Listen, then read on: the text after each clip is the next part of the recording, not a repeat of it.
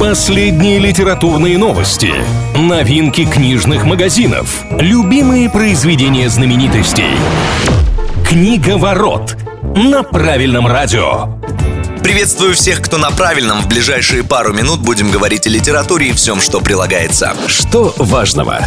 Объявлены победители премии читателя, награда, которую присуждает библиотечное сообщество. В жюри здесь не именитые критики или эксперты, а просто молодые посетители библиотек. Лучшей художественной книгой 2023 года они назвали работу Сергея Лукьяненко «Месяц за Рубиконом». Фантастический роман о постапокалиптическом будущем, где Луна взорвалась, а человеческим миром пытаются управлять две враждующие расы с суперспособностями. Жюри отметило, что это увлекательная и динамичная история история о том, что близко и понятно каждому, о человеке и его выборе. Что нового?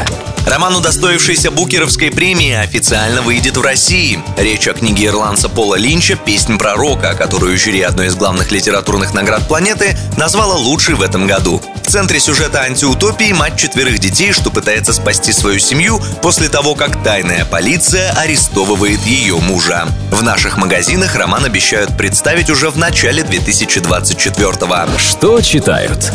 Россияне стали больше интересоваться историей и культурой Азии. Об этом сообщают аналитики Литрес и знаменитой сети книжных «Читай город». В частности, наибольший рост продаж в 2023 показали нон-фикшн издания о Японии, Китае и Южной Корее. Эксперты отмечают, что такие показатели вполне ожидаемы, ведь глобальный тренд на Азию сейчас наблюдается повсеместно.